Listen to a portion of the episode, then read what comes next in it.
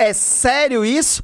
Trago para você hoje as questões indígenas, assassinato do povo que está defendendo as terras indígenas. Quer escutar o que é que vem por aí? Então, é só se ligar aqui. Severinho, chama a vinheta!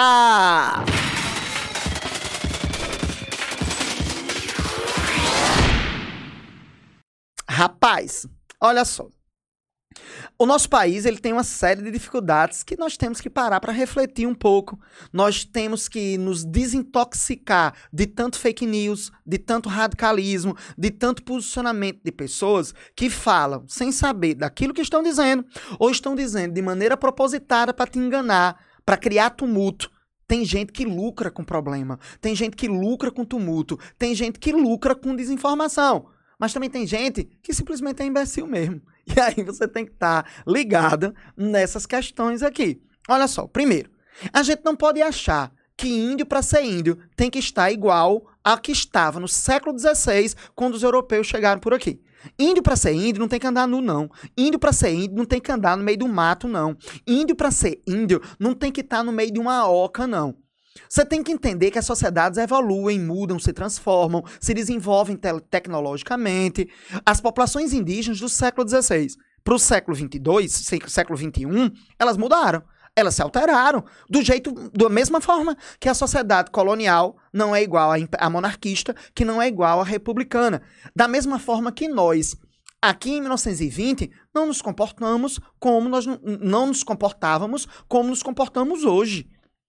Será que é difícil entender que índio pode ir para o cinema? Que índio pode estar na cidade? Será que é difícil que a etnia ela pode estar associada à tecnologia, educação, computador, internet, celular ou andando do carro que ela quer? O índio não deixa de ser índio porque está andando de carro, não.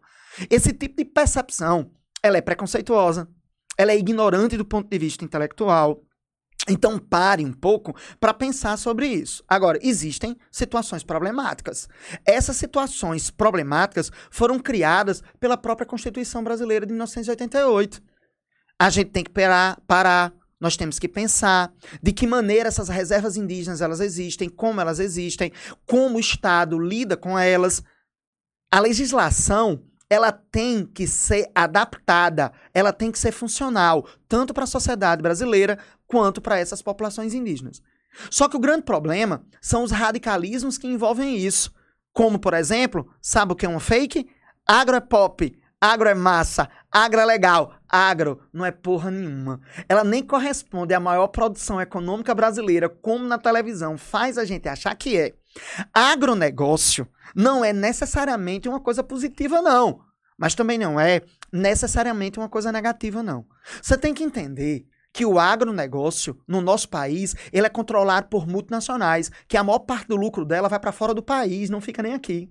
A gente tem que entender que ela não gera a quantidade de emprego de maneira direta que você acha que gera, porque ela é tecnológica, porque ela usa uma série de equipamentos, porque ela não emprega quanto pode empregar.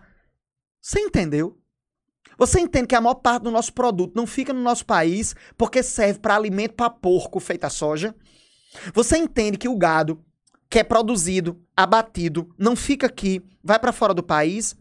Claro, sabe por quê? Porque o mercado internacional compra em dólar, enquanto o real é desvalorizado, o produto que está aqui vai para lá. Isso é um dos motivos que está gerando fome e miséria hoje em dia.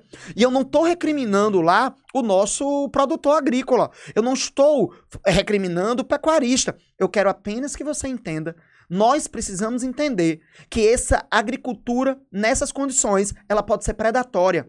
Predatória para o solo. Predatória para a atividade econômica que não é familiar. Quando você vai no supermercado e você compra seus alfaces, quando você compra o seu arroz, quando você compra o seu feijão, quando você compra o seu tomate, você sabia que isso vem da agricultura popular, que vem da agricultura familiar, que vem da agricultura, da agricultura local, que muitas vezes não é nem valorizado pelo Banco do Brasil, pela Caixa Econômica e por aí vai, porque aquelas linhas de crédito, quando você passa a ter acesso a elas, é tanta documentação, tanta documentação, que aquela família não tem condição jurídica nem intelectual, nem tem apoio de conseguir a documentação que o banco exige. Sabia disso? Você sabia que quando você vai atrás de determinados empréstimos, o que você tem que gastar para conseguir um empréstimo é maior do que a linha de crédito que te dão, ou ela é quase equivalente, fora a falta de conhecimento dos canais dessas pessoas, que muitas são analfabetas, muitas são ignorantes, muitas não têm apoio do próprio Estado para conseguir fazer isso.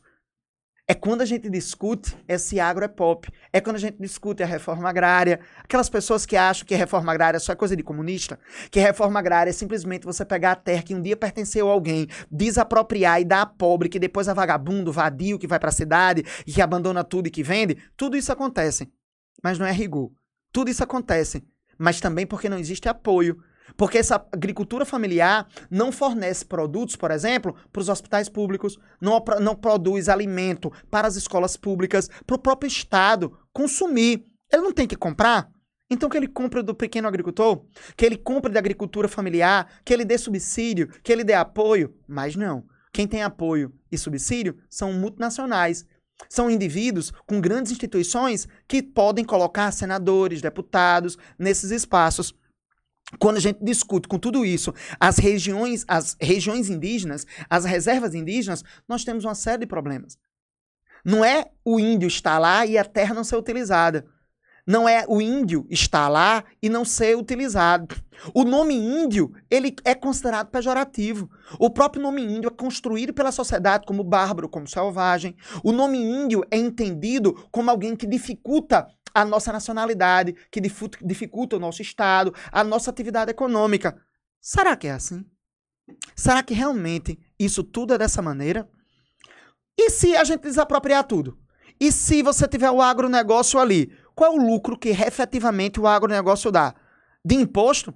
Você sabia a quantidade de subsídios que essas empresas têm de não pagarem impostos? E depois, os governos estaduais, municipais, quando a isenção acaba, essas empresas mudam, essas empresas se alteram?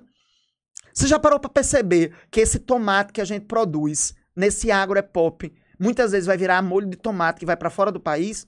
Você já imaginou o custo disso e a fome que o nosso país está passando, mesmo sendo um dos maiores produtores de grãos, um dos maiores produtores de alimento do planeta?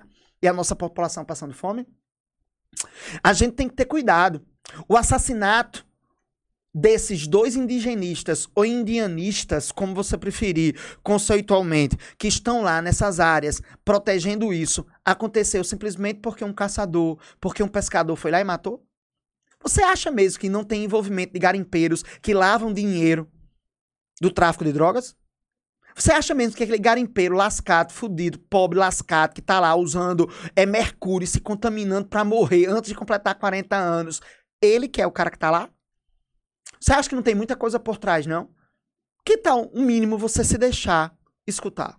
No máximo, no mínimo, você se deixar perceber. Não precisa concordar com o que eu estou dizendo. Mas é concordar em ouvir outra opinião e não apenas aquela que tem na televisão, não apenas que é dita em discursos políticos bravos, oh, como o Brasil não produz potássio, o Brasil é riquíssimo em potássio, e o potássio está nas reservas indígenas, e agora a gente está vulnerável porque a Rússia entrou em guerra com a Ucrânia e a gente não tem mais acesso a esse potássio. Você levou 70 anos para perceber isso? Nenhum governo antes percebeu isso? Não existem outras alternativas? Não criou-se uma legislação na tentativa de criar uma exploração dessa reserva indígena, que a população indígena tivesse seus royalties? Ou você é aquele político, ou você é aquele humanista, ou você é aquele cara da ONG que acha que o índio tem que estar lá no meio da floresta amazônica, na Mata Atlântica, lá no Mato Grosso, no meio dos rios, sem ter nada? Sem compreender nada? Sério? Sério mesmo? Você acha isso?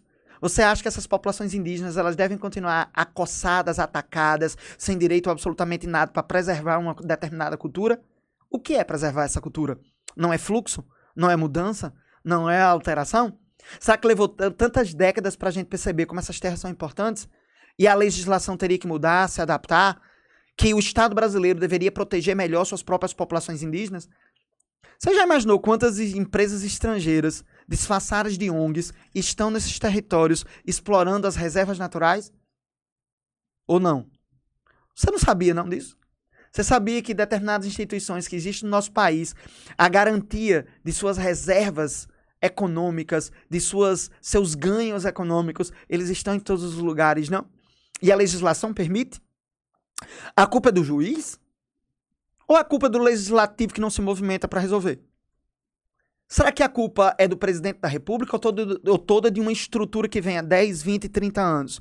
Agora nós temos duas pessoas assassinadas, o mundo todo olhando para a gente, o mundo todo apontando os nossos problemas ecológicos, o mundo todo nos deixando vulnerável, quando nós mesmos não temos dinheiro nem educação para resolver os problemas que, em parte, nós criamos ou nós permitimos que os outros criassem dentro das nossas fronteiras. Será que o índio é índio e a gente tem que respeitá-lo porque ele é índio ou porque ele é um ser humano?